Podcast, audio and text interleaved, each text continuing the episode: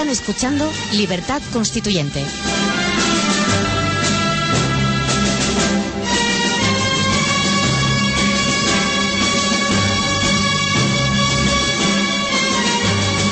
Muy buenos días, señores oyentes. Les doy la bienvenida una vez más a nuestro debate de economía. Hoy contamos como invitados con Ángel Jimeno aquí en el estudio. Muy buenos días, Ángel. Muy buenos días, Juan Carlos. Con David Cerquera en- por teléfono desde Suiza. Muy buenos días, David. Buenos días a todos. Y como siempre en línea con Antonio García Trevijano. Muy buenos días, Antonio. Hola, queridos amigos. Hoy te contamos aquí con Ángel, que por supuesto nos va a poner al día de la situación europea y mundial. Te, te contamos también con David, que nos va a decir lo que se cuenta por ahí por Centro Europa. Y bueno, ya sin más, te, damos paso, Ángel, para que nos pongas al día de lo que ha salido de la cumbre europea y de las repercusiones que tiene, que es lo que se está planteando ahora mismo entre bambalinas, que comentábamos también antes de entrar en el estudio, que nos está contando todo lo que, lo que hay por ahí. Dinos, Ángel. Yo siempre he pensado que es bueno que la gente sepa las cosas y contra más mejor. Hay momentos que a lo mejor una noticia pues puede provocar una catástrofe, pero en general no suele haber noticias de ese, de ese calado y por lo tanto la verdad es aquello con lo que normalmente los problemas se resuelven. La cumbre de la semana pasada, pues no, ya habíamos anticipado que sería un gran fracaso en cuanto a resolver los problemas que tenemos, porque hubieran decidido lo que hubieran decidido, los problemas seguirían.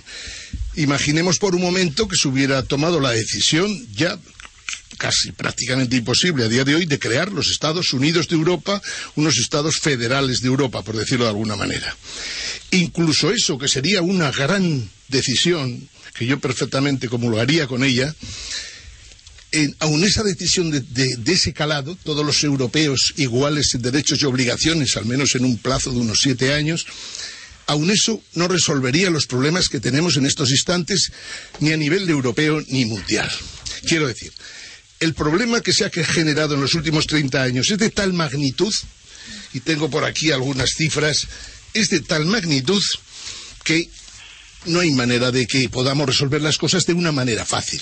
Y, como, y hace falta imaginación, mucha imaginación para tratar de ir resolviendo, por lo menos a cachos, por decirlo de alguna forma que la gente entienda, los grandes problemas que hay.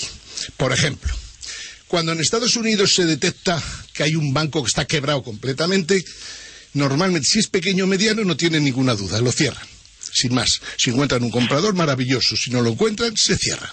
Porque normalmente saben que sanear un banco quebrado es mucho más caro que, lógicamente, dejarlo cerrar. En Europa hacemos todo lo contrario. Pero el problema que hay en el mundo en estos instantes es que asusta al miedo, concretamente. Si el PIB mundial, hemos hablado aquí, es de 70 billones de dólares, aproximadamente 50 billones de euros, nos encontramos con que el mercado de obligaciones, por el contrario, es mil veces mayor. O sea, hay unos apalancamientos de tal calibre que esto asusta al miedo. Estamos hablando de mil veces más que el PIB mundial. El valor de las bolsas es aproximadamente unos 50.000 billones de dólares de todas las bolsas de Occidente. Más de 700 veces el PIB mundial. Ya me dirá a mí la gente cómo se puede eso encajar en unos esquemas clásicos o en unos esquemas neoclásicos económicos o liberales o lo que quieran. Es completamente imposible encajar eso en ninguna doctrina económica de las que se han estudiado en las facultades de económicas. Requiere otro tipo de actuaciones y sobre todo muy imaginativas. Si a esto le añadimos el otro gran, el monstruo, el gran problema que hay de los CDS famosos y de los derivados, los over the counter, que ascienden a 466 mil billones de dólares, 6.500 veces más, quiere decir que en 30 años hemos montado un cirio de tal calibre que no tiene posibilidad alguna de resolverse si no es por partes y seguramente dividiendo el mundo por áreas y tratar de resolver los problemas de cada área.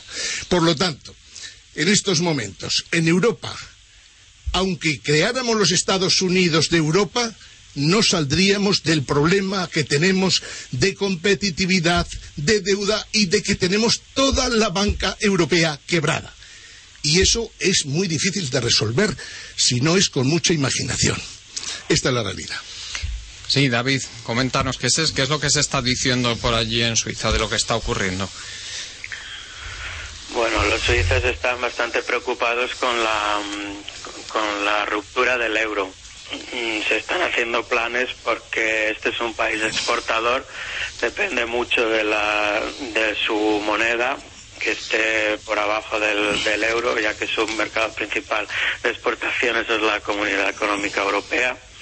Y sus empresas han vivido durante muchos años uh, bajo el abrigo de esta moneda débil y aunque eh, exportadoramente son competitivas a nivel tecnológico, sus procesos de negocio no están adaptados a, competir fuertemente con una moneda fuerte.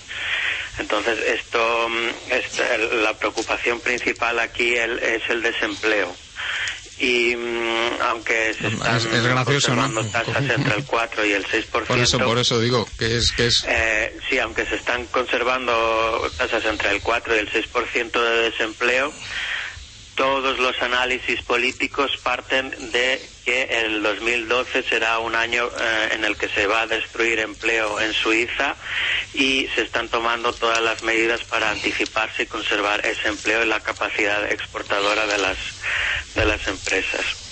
Ante, la, ante la, el principal evento que ven que es que la, la Unión Europea va a colapsar, pues va, uh, primero, va a entrar en una recesión muy fuerte y segundo, eh, las probabilidades de que el euro colapse son muy grandes. También me, me alegra que Ángel Jimeno haya introducido el tema de los derivados y de los 400 mil billones de, de over the counter que se van a tener que liquidar por la por el acta del Dodd Frank que fue aprobada por uh, por Obama en 2012 y que no sabemos muy bien cómo va a repercutir a la hora de, el, de que las entidades eh, sigan facilitando el crédito que ya, que como tú muy bien sabes, Juan Carlos, pues está completamente colapsado. Vamos, el, el panorama en Suiza lo tienen bastante claro, ¿no? Que las probabilidades de que, de que el euro sobreviva las ven muy bajas y Ángel, por lo que me comentaba antes de entrar en el, en el estudio también, que eso no es lo que se, no se les está contando a los ciudadanos. Nadie. Oye, no será porque no llevemos un año diciéndolo. El euro es, un, es una moneda que se ha montado mal y como se ha montado mal, no tiene ninguna posibilidad de solución. Solo si a lo largo de estos últimos diez años se hubieran intentado hacer converger las economías europeas, había alguna posibilidad. Como nadie tuvo el menor interés en hacerlo, pues ahí está. Y no tiene solución. Ángel, el, perdón. Ángel, me gustaría preguntarte, para que los oyentes pudieran enriquecerse de tu verbo tan cálido como certero, eh, por cómo es posible que se haya producido, tiene que ser mucho tiempo transcurrido para que se produzca el fenómeno que has descrito. El fenómeno que has, describo, que has descrito, eh, en otras palabras, eh, significa que la economía real, eh, la economía de los bienes tangibles, mm, es millones de veces inferior a la economía fiduciaria, la economía basada en la fe, que es la, toda la economía derivada de la finanza y del dinero. Pues entre mil y seis mil quinientas veces, esa es la, Pues, eh, esa es la diferencia. Entonces, el problema, lo que me gustaría que explicaras es cómo eso ha sido forzosamente, tiene que haberse producto de mucho tiempo, y segundo, de mucho tiempo de ignorancia en la corrupción, no de mucho tiempo en la producción del gap, de la separación entre la economía real y la fiduciaria, que es la financiera. Vamos a ver, el problema que ha habido, y lo hemos visto además en películas muy interesantes en Estados Unidos, cuando, las que explican cómo fue lo de Lehman Brothers, la de la segunda parte de Wall Street, o sea, Inside Job, todo ese tipo de películas, de alguna manera, han mostrado una cosa muy interesante. Primera, que los presidentes de los bancos de inversión más importantes del mundo no tienen ni pajoletera idea o no tenían ni pajoletera idea, creo que ahora tampoco mucha más, de lo que eran los derivados que ellos mismos estaban creando, pero a, ver, a capazos estelares, por decirlo de alguna Sí. manera. Por lo tanto, si unas entidades que teóricamente controlan prácticamente todos los proyectos interesantes de inversión en el mundo no entienden los instrumentos que están utilizando, Lo que están haciendo. ellos en realidad decían, no, no, esto es una cosa para los tontos estos que salen de, del mito, de los idiotas que salen de Harvard. Quiere decir, estos ya, ya inventarán, ellos ya resolverán. Vamos a ver, los jefes de la manada no sabían lo que estaban haciendo. Y los que estaban debajo de la manada, movidos lógicamente por ganar contra más mejor, y empezaron a idear productos financieros que hoy día colapsan el, todo, el, todo prácticamente todo el occidente con algunas excepciones. Asia se resistió en algunos países, eh, se resistió lógicamente de esa libertad de movimientos de capitales en Corea, en Tailandia, en China, etcétera, etcétera, y hoy día por decirlo de alguna manera, aunque tienen sus problemas, porque aquí las- los problemas se contagian inevitablemente, lo cierto es que tienen una situación mejor. Y por lo tanto, las soluciones que hay ante estas, tesituras es que a lo mejor hay que pensar que el sistema monetario internacional actual no funciona y que seguramente es bueno que haya áreas geoestratégicas monetarias en unas cuantas partes del mundo para ir resolviendo el problema por partes, porque ya se ve que globalmente es imposible. O sea, he dicho, eh, volviendo al euro, ¿el euro para qué ha servido? De verdad, el euro ha servido para endeudarnos impresionantemente de los 17 países del euro, 16 eh, nos he- hemos aprovechado el euro para endeudarnos como no nos habíamos endeudado a lo largo de nuestra historia, ni siquiera con Felipe II o con Carlos I. Para eso, para eso ha servido exactamente. Solo ha servido el euro para endeudarnos, pero hasta unos extremos que ahora no podemos devolver lo que debemos. Pero eso no lo puede comprender el oyente. La gente como no entiende que no, que si nos endeudamos todos No, no, no, que no puede entender por qué el euro ha sido el factor fundamental para el endeudamiento general.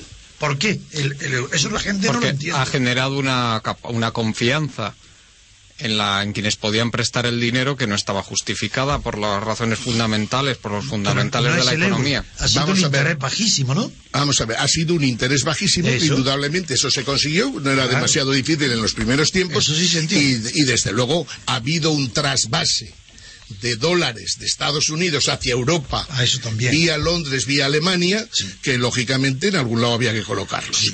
Y de o sea, cuando Alemania de paso vendía sus BMWs a los americanos, lógicamente ingresaba dólares. Y esos dólares, ¿qué hacía con ellos?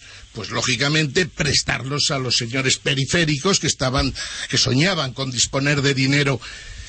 ¿Funciona este micro o no Sí, funciona? sí, sí, funciona, sí, perfectamente. No, lo que te estoy diciendo es, Estados Unidos canaliza dinero a Europa y Europa lo canaliza a los países periféricos. Y no solo a los periféricos, sino a todos. Porque hoy está claro que toda Europa tiene el mismo problema. Concretemos un poco. Alemania en este momento, sus dos primeros bancos, Deutsche Bank, Commerzbank, tienen unos problemas impresionantes. El Commerzbank, de hecho, está quebrado. Sí. Y el Deutsche Bank no, es- las no quebró hace dos semanas sencillamente porque vendió una línea, una división de, su- de las más interesantes de su balance para poder generar nada más y nada menos que un billón de euros. Que Eso ya lo comentaste el otro día, Correcto, sí. pero trato de decir, esto es Alemania, pero Francia está igual, Holanda está igual, Bélgica está idéntica, España está todavía peor porque encima nosotros no tenemos capacidad de influencia en el Banco Central Europeo para tratar de que de alguna manera las cosas vayan como a nosotros nos interesan. Entonces, el sistema bancario europeo está quebrado. ¿Y qué hay que hacer? Para, en mi opinión, cuanto antes. Habrá que vender, como dicen por ahí, joyas de la corona para, como ha ne- hecho, para como ha hecho el netear- Deutsche Bank. Como ha hecho el Deutsche Bank, como, como, es, como hizo en su día, lógicamente, JP Morgan, cuando se tragó al Bers con patatas fritas, lo que hay que hacer es netear los balances. O sea, yo tengo unos activos, los vendo y con eso cubro el agujero que tengo de este tipo de... Por eso pago mis deudas. Con eso lo que hago en realidad es reducir el tamaño del sector financiero bancario. Eso es. El, el, el transparente, el que conocemos, porque hay otros bancos fantasmas creados por estos también, que también van por libre y que tienen tanto más tamaño que estos. Por lo tanto, la única posibilidad que se ve de que esto vaya resolviéndose poco a poco es primero reducir el tamaño del sistema bancario europeo. O sea, que el activo y el pasivo, el balance, si hoy están en, vamos, vamos a poner un referente mil, pues que pasaran, por ejemplo, a 400. O la mitad. Pero Ángel, o sea, tú crees que ya están en ese proceso, ¿no? De... Están en ese proceso, pero muy lento. Pero este es el problema. eso también causa que haya una reducción del crédito. Claro, es imposible que haya crédito. Y el si paro, tú tienes que. Vamos a ver, si un banco está quebrado, ¿cuál es el objetivo de ese banco? Si uno es presidente del banco y tiene 60 años y a los 65 lo jubilan, pues por lo menos quiere aguantar hasta los 65 años. Más claro, agua. Y las decisiones, desgraciadamente, se toman así, no, no se toman por otros motivos. Yo soy de los que cree que hay que reducir el tamaño del sector financiero, a lo mejor a la mitad, y hay que tratar de provocar de alguna manera que el endeudamiento tan salvaje que tenemos, que es imposible devolver, vayamos por, por etapas, por etapas de cuatro años, tra- tratando de reducirlo. Primero al 60%, después al 40%. ¿Cómo se hace esto? Lógicamente, procediendo a devaluar las monedas a lo mejor me quedo corto en el plazo. Quiero decir que hay que hacerlo más, o sea, hay que hacerlo un poquito más largo en el tiempo, Y, ¿no? liqui- y liquidando activos. Hay que ir liquidando activos y pasivos, lógicamente. Recordaros lo que pasó en Grecia, que incluso se proponían vender islas. Bueno, eso ya, ya, estam- ya estamos hablando del patrimonio público, que bueno, Claro. Yo ahí no me atrevo a meterme por un tema, porque por más vueltas que le doy, cuando digo, ¿cuál es la riqueza mundial? ¿Cuál es la riqueza de Estados Unidos? No, no soy capaz de llegar a esa cifra. Y como no soy capaz de llegar, me voy a los datos que yo sí que puedo controlar, o al menos que puedo... o sea, yo empezaría, por ejemplo, en el mundo de la banca, o mejor dicho, en el mundo de la bolsa. Puesto que toda la banca está quebrada a nivel occidente, hagamos las bolsas, separemos el- la paja del grano. Quiero decir, los bancos, una bolsa para ellos, una bolsa completa. Separar lo financiero decir, de lo real. El Dow Jones, el Standard Poor's, sacar de momento todo el mundo financiero. Bueno, y también, ah, también convendría separar la banca de inversión de la, de la banca comercial, Lo hemos dicho, lo hemos dicho millones de veces, pero ahora para poder resolver el problema, indudablemente, nosotros qué necesitaríamos en España? Una banca comercial. Nos bastaría con el tamaño actual del Santander Bilbao y, y la Caixa, con el tamaño este aproximadamente reducido un 70%, con esos nos bastaría para hacer banca comercial en España en los próximos tiempos. Sería una banca aburrida, banca comercial básicamente y de depósitos, lógicamente, para pagar facturas, para pagar, lógicamente, los prestamillos, etcétera, etcétera. Pero no una banca de inversión y comercial a la vez. Nosotros en este momento lo que necesitamos en España para poder crecer es que la banca pueda facilitar crédito Sea banca. Sea banca, exactamente. Y que se deje ya de milongas y es maravilloso, ¿no? El ser propietario de unas minas en Australia o, o puede ser genial ser el titular de unas infraestructuras en Sudáfrica. Me parece muy bien. Pero lo que se ha demostrado con este tinglao es que se ha convertido en un mundo imposible de controlar. Los economistas, no ya no solo los españoles, los economistas en general se han quedado sin herramientas con lo que han estudiado en las facultades hasta hoy. Se han quedado prácticamente sin ningún tipo de herramientas porque el mundo financiero lo ha colapsado todo. Ha cogido un tamaño sideral, mientras que la economía real es una cosa pequeñita. Y sin em- Así es. y por lo tanto hay que pensar en eso. En fin, yo, como siempre he dicho, el euro morirá, no tiene, no tiene más que un tiempo. Esta semana está recibiendo unos palos como no recibía tan rápidos hace mucho tiempo. Ha bajado el, el euro de 1,35 a 1,30 prácticamente abrir y cerrar los ojos. Quiere decir que en estos momentos, incluso Pero- esa batalla con Londres. Pero la- Ángel, Sí. de momento, si el euro bajara, aplazaría la solución, mejoraría la situación de Europa. No, claro, no demasiado porque hemos ¿Por hecho qué? las cosas mal. Pues tan mal como porque nosotros, todo el comercio exterior europeo prácticamente es entre nosotros mismos. Ah, Por lo tanto, si tú devalúas el Sí, euro, entendido. indudablemente tienes una pequeña ventaja, Entendido. pero eso no quiere decir que tú, de la, bajando un 35%, por ejemplo, imaginemos que bajara el euro a un euro un dólar. Bueno, pues es cierto que mejoraríamos la competitividad, pero tampoco quiere decir que meteríamos productos en China o en Corea, o etcétera, etcétera. ¿eh? Sí, vamos, a, vamos a dar paso a David. Sí, David, ¿qué, qué opinas de todo esto que está comentando Ángel? Sí, yo creo que los, los oyentes pueden entender muy bien porque se ha llegado a esta situación pensando en la burbuja inmobiliaria que se ha creado en España con, fondos, con células hipotecarias alemanas y con eh, la complacencia de los políticos eh, de la partidocracia corrupta en las cajas.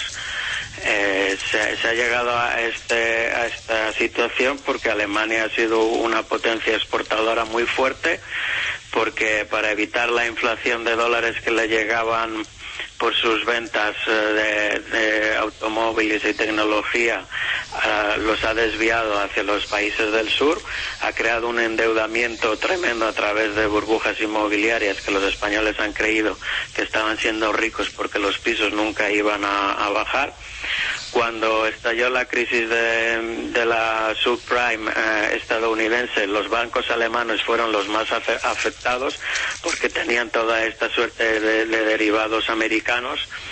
Y em, ahora el problema es que la banca alemana está completamente quebrada y tienen que ser los intermediarios de la, de la emisión de la deuda de los países del sur y tienen que los países del sur tienen que seguir emitiendo deuda para poder financiar a estos bancos alemanes y para poder ir devolviendo la, la deuda que tienen estos bancos alemanes. Simplemente es un control por parte de Alemania, de los países del sur.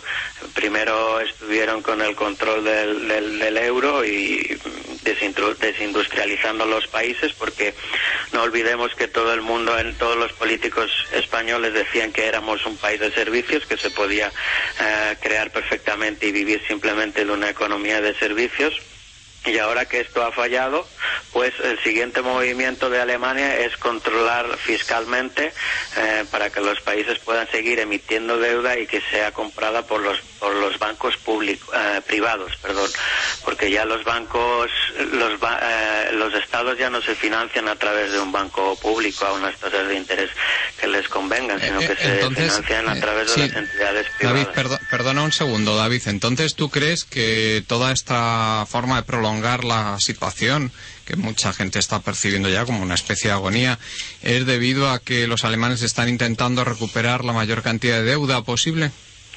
Sí, claro, y no solo eso, sino que la fuga de capitales hacia, hacia Alemania es tremenda. Ellos no, no son conscientes todavía de la, de la crisis en Europa, por un, primero por una falta de, empatía y segundo por un interés. Hasta ahora la, la, crisis está yendo bien para ellos y las soluciones que están adoptando son las que ellos quieren y benefician claramente a estos sectores. Sí, no, y recordemos que, por ejemplo, el paro en Alemania ahora es más bajo que cuando comenzó la crisis. Claro. claro. Eh, la diferencia, había muy poca diferencia entre Alemania y España cuando comenzó la crisis. La única, la única mm, interpretación de buena fe que puedes decir es que los alemanes están forzando a los países del sur a que sean competitivos, que la única salida que tengan sea la, de las exportaciones. Sí, pero yo eso no lo veo, no lo veo, David, porque. Pero eso no, eso no, eso con la con los la economía de los países del sur está basada en una en un consumo interno bastante fuerte, las élites políticas son absolutamente corruptas, no tienen ni idea de lo que es emprender y crear un tejido industrial y, crear un tejido industrial cuando estás provocando una deflación es, es absolutamente imposible. Sí, sí, estoy totalmente de acuerdo contigo. Es que la consecuencia es precisamente la destrucción del tejido productivo de los países del sur, justo lo contrario a lo que se está intentando vender.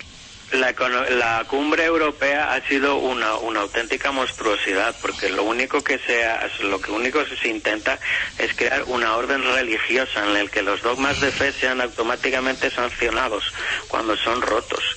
Se ha perdido, o sea, se rompe toda posibilidad de discurso que es la base de la política y, se rompe cualquier cualquier posibilidad de ajustarse puntualmente a los choques que puedan venir.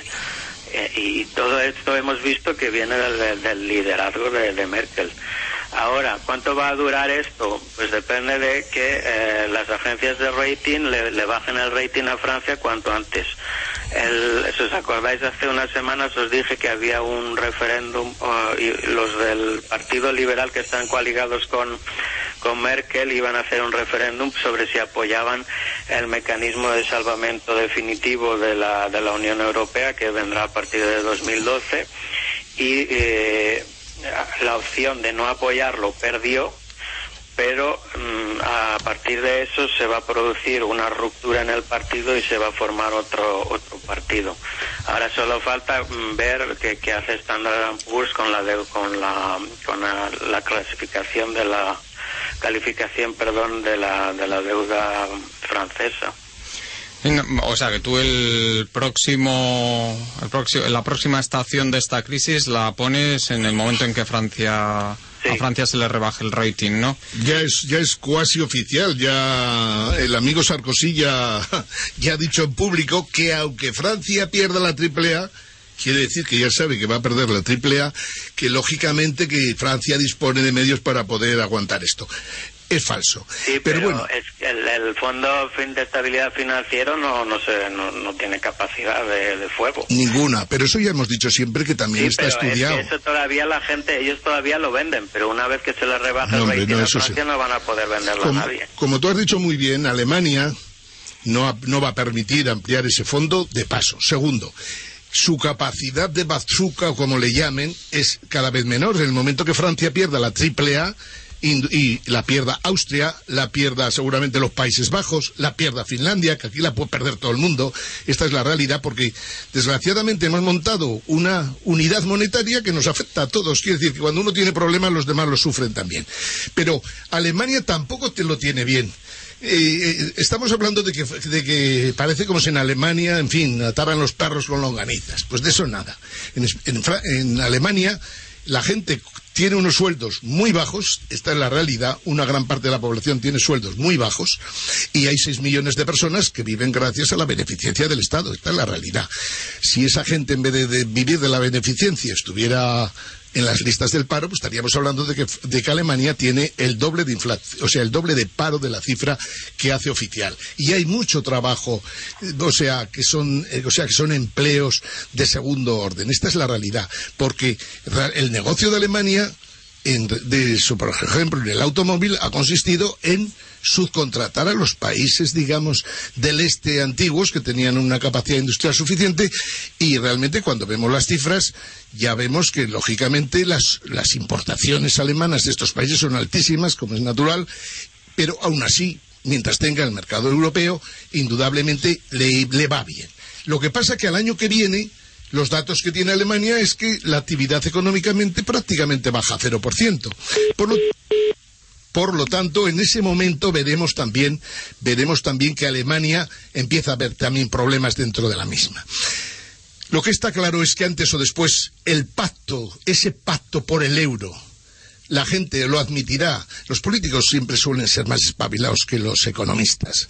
Quiero decir, habrá un momento que los políticos se den cuenta que no van a ningún lado y, lógicamente aparecerá un plan B ese plan B consistirá en el que hay que tratar de que los países crezcan y, lógicamente, se realicen inversiones para que puedan atender sus mínimos compromisos. Porque si no, está claro que vamos a vivir una época de deflación galopante que va a dejar a Europa completamente aplanada.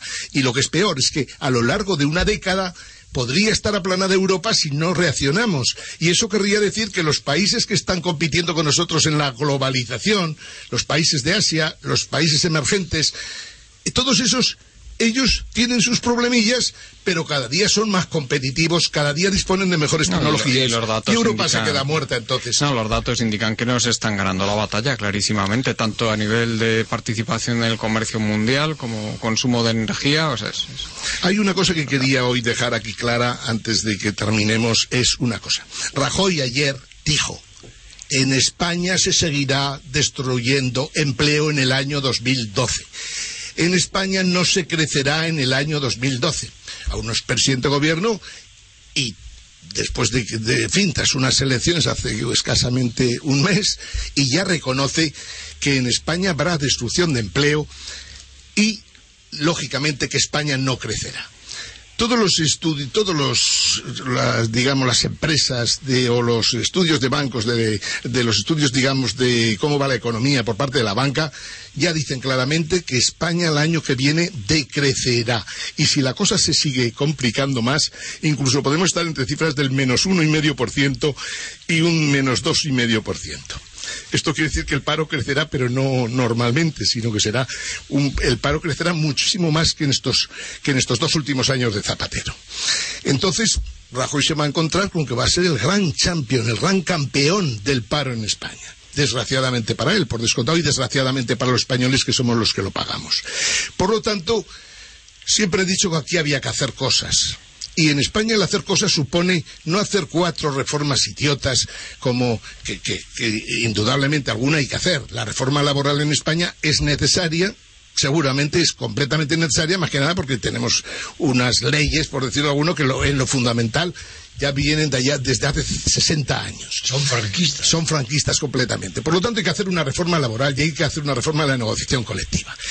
Seguro, no hay vuelta de hoja. Como mínimo tenemos que estar como mínimo tenemos que estar como los países con los que competimos. Ahora bien, dicho eso, esa reforma no quiere decir que va a crear empleo, ni muchísimo menos. Es más, no lo creará en estos próximos tres años si no se hacen más cosas. España está cogida por, allá, o sea, está totalmente cogida, no tiene solución ni excavatoria posible si no hace grandes transformaciones estructurales. Y las grandes transformaciones estructurales suponen, una, la salida del euro, que he dicho yo mil veces, una con toda la complicación que tiene, pero que ya no es tan, ya, no, ya empieza a ser menos complicación porque ya se ve que seguir en el euro es muchísimo más costoso que salir del euro. Y segundo, lógicamente, si España quiere hacer una administración razonablemente competitiva y eficaz, tiene que abordar también en serio el cargarse el Estado de las autonomías que no tiene ni pies ni cabeza y que es completamente absurdo porque quieras que no, en cualquier lugar del mundo. Si tú nombras 17 virreyes, los 17 virreyes antes o después te plantan cara a, a, a, al presidente, al gobierno. Faltaría no más. planten, gastan 17 veces más de y gastan necesario. 17 veces más. Es ridículo en este país, que en este país tan adocenado, tan aborregado, es, es terrible que la gente no se dé cuenta que al frente de las autonomías tenemos verdaderos incompetentes en el género masculino y en el género femenino. Tampoco muy diferentes de los centrales. Tampoco muy diferente, pero algo más que Sí, los poquito, siempre sí. más porque fue- Más catetos. No, no, yo he estado en una autonomía y como la he vivido de cerca, pues en fin, los consejeros hay que reconocer que no hay por dónde cogerlos, hablando en plata. O sea, aquí no es que nos lleven a tíos doctorados en el Massachusetts. No, aquí no, yo no he visto todavía en ninguna, en ningún gobierno autonómico a ningún tío que, que sea premio Nobel de nada. Pero es que Vamos, tampoco en el central yo lo veo. Los conozco directamente. Que eso no pueden llegar arriba en un partido. Bueno, pero al menos la administración central es más competente. Normalmente han, han ganado, aunque también estos años ha habido un No, gran no es más destrozo. competente, tiene más poder. Y el hecho de tener más poder da la apariencia de mayor competencia, porque los efectos son mayores, pero no son más competentes en el sentido de más preparados. Es cierto que, bueno, en fin, cuando tratas de compararte con otros países, Bien. sin ir más lejos, Francia, dices, Eso es evidente. bueno, la administración central española está muy mal con respecto a la francesa Y a la alemana. y a la alemana, por descontado, pero está mucho mejor que las administraciones autonómicas. Y en eso no tengo ninguna duda, Sí, don verdad. Antonio. O También- sea, tampoco yo. que sí, igual, aquí igual, tú hablas, a- aquí pones en una mesa cualquier presidente de comunidad autónoma Y hace el ridículo. y hace el ridículo, vamos, es que está más claro que el agua. Por lo tanto, y con esto termino que me están pidiendo. Pero anda que ponen en esa mesa al, al- al- este que acaba de, de- de- de perder las elecciones como presidente, Sí, este que hemos tenido, lo ponen en esa mesa, y eso es peor que el ridículo. Eso es que es un loco. exactamente. Se puede peor. demostrar, se puede demostrar perfectamente que este hombre donde mejor hubiera estado es en, en un centro psiquiátrico. Este es el problema que hay. Vamos a dar paso a David, porque tiene que irse un ver, poquito antes hoy. Sí. Gracias. Em, a ver, la situación, eh, lo- lo que estáis comentando, no es que la gente crea que son más o menos competentes, sino que están más cerca de la corrupción. Y como toda la economía se ha desarrollado a través de la corrupción, a través de las prebendas que han estado dando los políticos, pues eh, ellos eh, hasta ahora han creído que esto iba a ir así. La gente es corrupta porque es monárquica. Vemos el rey que es una auténtica, la, la auténtica casa de la corrupción. Más escándalos de corrupción no han habido. Con esto quiero decir, con esto quiero puntualizar una cosa del, del otro día del, del artículo de Victoria Prego, del sí. cañonazo a la, a la monarquía, que decía, el rey no es, eh, es impune, pero no es inmune, y la causa de la no inmunidad es esta impunidad. Pero después abomina toda reforma constitucional y pide que, eh, está pidiendo prácticamente que se le entregue la corona a Felipe, siendo todavía impune. O sea, que vemos hasta qué punto la corrupción está en las mentes de las personas. Y concluye Después, Prego, para- perdona, concluye Para ver Prego, cómo está Alemania, que concluye, ver- digo Sí, sí, que perdona. perdone, que, que Perdón. perdone, que concluye Prego, ¿Cómo concluía Prego? Sí, claro, es que era diciendo curioso. que la monarquía está perdida en, en el sentido de que ella misma no tiene salvación y que la única defensa en el último que- capítulo de su artículo, que es epílogo, dice que la única salvación de la monarquía es que enfrente de ella la república no existe, que no hay republicano, que no hay ni un solo nombre de republicano que sea digno y respetable en España. Esa es la defensa de la monarquía, según esta cínica sinvergüenza que eh, hizo una, una- un reportaje sobre la televisión basado en la ignorancia y en la estupidez.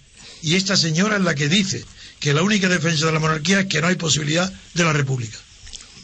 Sí, para acabar, eh, para ver cómo están las cosas en Alemania rápidamente, eh, un 46% del, del, del pueblo encuestado dice que estaría mejor de la, eh, fuera del euro, fuera de la Unión Europea concretamente, y un 45, frente a un 45% que dice que estaría mejor. Ahora, cuando te vas a las élites económicas y preguntan si Merkel eh, ha tenido liderazgo durante la última cumbre, si es una buena líder, el 70% ah, dice que ha tenido un buen liderazgo y que es una buena líder. Vemos ahí la acción de la partidocracia alemana en toda su extensión, igual que la partidocracia española.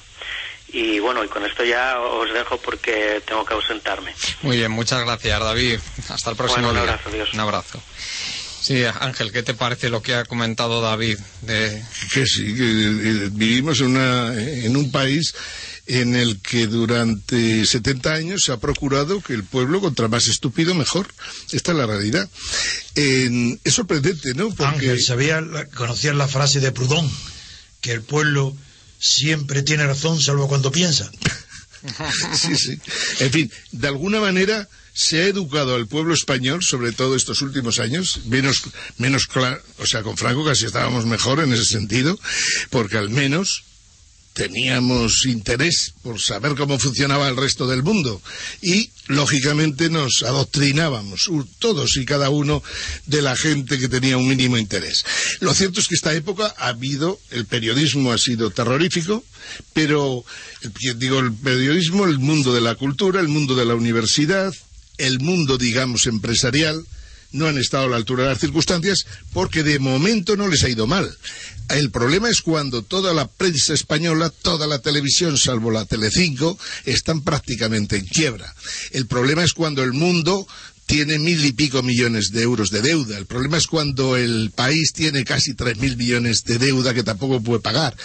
O sea, curiosamente en España parece que tiene que ir todo muy mal, muy mal, muy mal para que se vayan resolviendo las cosas. Y la verdad que las políticas que el amigo Rajoy parece que quiere emprender, pues indudablemente parece que facilitan las cosas, que parece que facilitan el caos de alguna manera.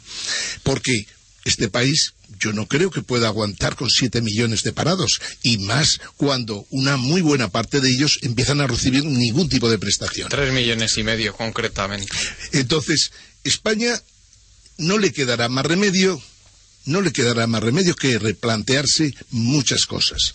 Uno, que eh, al- cuando la gente se arruina, normalmente eh, pensar que tú te vas a beneficiar de la ruina de los demás no suele, no suele funcionar. Quiero decir que cuando las barbas de tu vecino las ponen a pelar las tuyas, no le falta mucho que les ocurra lo Pero mismo. aquí se piensa, Ángel, que lo que es bueno para Alemania es bueno para el resto de Europa. En eso está basada actualmente las cumbres. Sí, en y, ese y- principio. y toda la propaganda del y sistema. toda la propaganda del sistema. Por tanto, Rajoy, va- para seguir en el poder, va a cumplir con fidelidad aquello que Alemania dicte. Que justo es lo contrario Y de lo que nos conviene. Ahí está. Pero incluso la propia Merkel el otro día, que hacía un altillo para dedicarle atención a España, decía Rajoy que se dejara de bromas, que no era, que con esas reformas que estaban planteando eran completamente insuficientes, que hacía mucho más, que en España había que hacer muchísimo más, que España o conseguía competitividad y productividad o no tenía nada que hacer. Y también, lógicamente, en- era consciente era, era consciente de que los planteamientos de Rajoy no van en esa dirección. O sea, en el fondo, Alemania en estos momentos ya está muy preocupada por España porque es consciente de que el mayor problema que tiene Europa de verdad, aparte de la quiebra de los bancos, es el número de parados que hay en España, que Así prácticamente es. el 25% de toda la Unión Europea. Eso asusta a todos los países Eso europeos. asusta a la propia Merkel como buena los- y a luterana Francia. Y a Francia. Y a Francia, lógicamente. ¿Cómo no les va a asustar? Pero el problema es que España, que estaba hasta ahora, ha conseguido mantener de alguna manera sus empresas, si a lo largo del año 2012, que me, lo, que me temo que va a ocurrir, veremos caer primero a SACIR, que como sabe todo el mundo, ya no le quieren prestar dinero, entre otras cosas el propio Banco de Santander. Aquí funcionamos a veces por temas personales, pero lo que está claro es que en este momento el SACIR tiene muy difícil de refinanciar su deuda. Por lo tanto, puede ser la primera empresa del IBEX que caiga. Y al caer, lógicamente, pues dejará en una situación extraña a la empresa Repsol, que como todos sabemos, la mayoría de su, la mayoría minoritaria de su capital estaba en manos de SACIR y que terminará en un conjunto de bancos y fondos de inversión extranjeros. Por lo tanto, otra empresa estratégica española que puede tener problemas Esto es más grave. que es mucho más grave, esta es la realidad. Entonces, España necesita ya imaginación y yo pienso, con todos los respetos a, a- a los que luego lo piensan como yo, que hay que ser valiente en estas cosas. Lo primero, el sistema financiero no lo podemos salvar en su totalidad, es imposible. España no puede dedicar 400.000 millones de euros Pero lo al intentar, sector financiero. Ángel. Intentar salvar el sector financiero español con 100.000 millones de euros creando un banco malo o empezando a continuar con el rollo esto de las fusiones de empresas es una aberración, porque de esos, esos 400.000 millones de euros de agujero que hay, joder, son el 40% del PIB español, que en el fondo, a ver si nos damos cuenta, estamos diciendo, ¿qué costaría salir del euro en términos de riqueza española? En esta casa hemos dicho que no, se, no supondría para lo que es el ciudadano normal español una media de un 5 o un 6%. Claro, si, si en vez de hacer la media hablas de la banca, clarísimo. El 80% de la banca desaparecería inmediatamente. Es a quien no le conviene Por lo tanto, son los únicos que no quieren salir y para lo cual quieren contar con el Estado para que les meta esos 400.000 millones de euros que España no puede meter.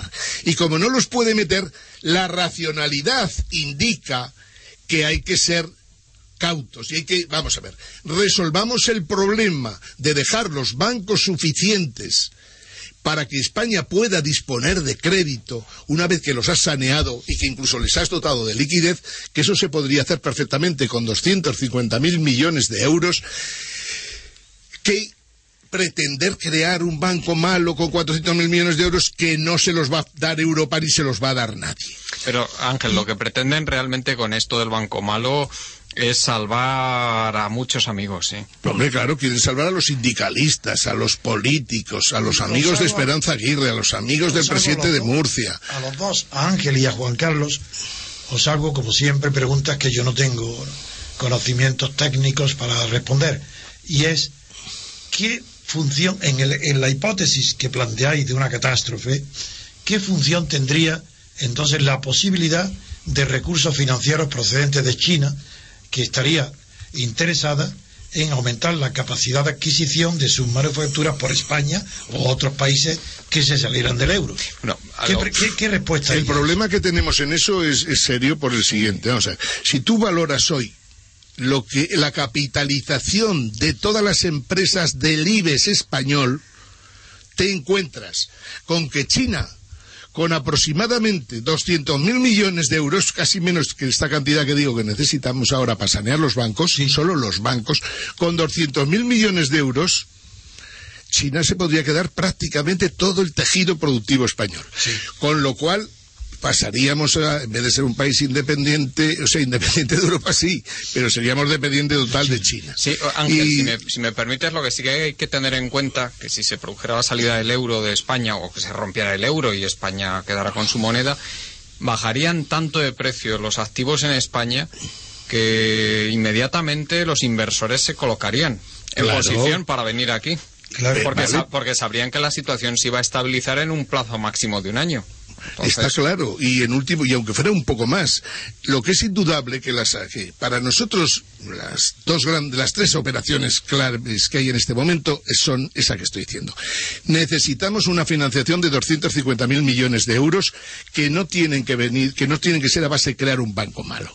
Esos 250.000 millones de euros será para potenciar el Santander, el BVA y la Caixa, aun saliendo del euro que lógicamente tendrían serios problemas, pues con esa, con esa inversión de 150.000 millones en estos tres bancos, más unos 100.000 millones más que necesitaríamos para liquidez, para que las empresas pudieran recibir créditos, tendríamos un sector financiero completamente saneado, eso sí, con tres bancos que coparían todo el mercado español. Creo que es una de las grandes decisiones a tomar en este país. La segunda, lógicamente, hemos decidido salir del euro, hay que competir y, como hacíamos números con Juan Carlos en su día y con la diferencia de, o sea, con la caída de importaciones y la subida de las exportaciones, prácticamente la demanda interna española podría subir casi entre 60 y 70 mil millones de euros, que es una cifra con la que podríamos invertir precisamente, sobre todo en las empresas exportadoras, para seguir creciendo con las exportaciones. Y podría crear 100.000 empleos mensuales cuando España recuperara la normalidad. Sí, tenemos que ir terminando ya, Ángel. Bueno, les agradezco mucho a nuestros invitados que hayan estado aquí. Muchas gracias, Ángel. Gracias a ti y a don Antonio. A David ya se lo hemos agradecido, que ya se ha tenido que marchar un poquito antes hoy. Y por supuesto, Antonio, muchísimas gracias por estar aquí en línea con nosotros. Un abrazo a los dos, Ángel y Juan Carlos. Muchas gracias, señores oyentes. Nos despedimos hasta mañana, en que contaremos con James Levy y con Manuel Polavieja.